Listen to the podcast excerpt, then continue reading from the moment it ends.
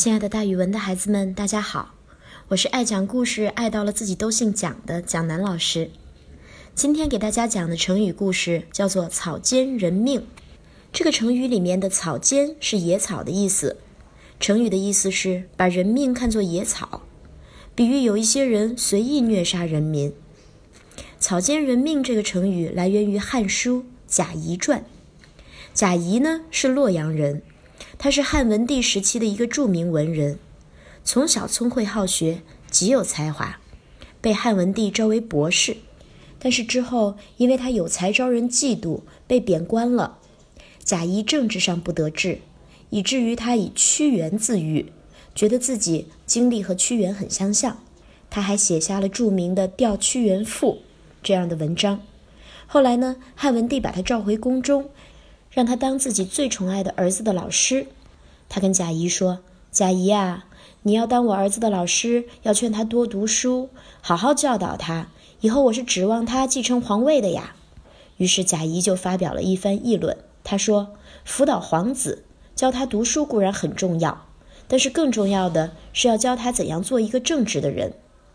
假使像秦朝末年赵高教导秦二世胡亥那样，传授给胡亥的都是酷刑。”怎么杀人？所学的不是杀头、割鼻子，就是一个人犯错，他们全家满门抄斩。这样的话就糟糕了。你看胡亥，他一当上皇帝就乱杀人，看待人就好像看待茅草一样，不当一回事儿，随意的杀戮。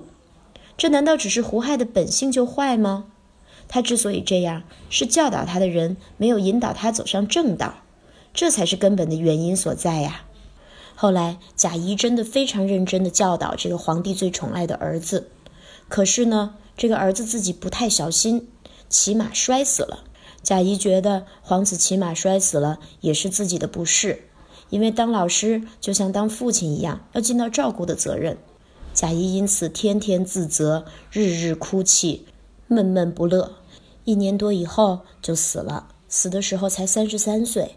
虽然贾谊早逝。但是他这段精彩的论述就此流传了下来。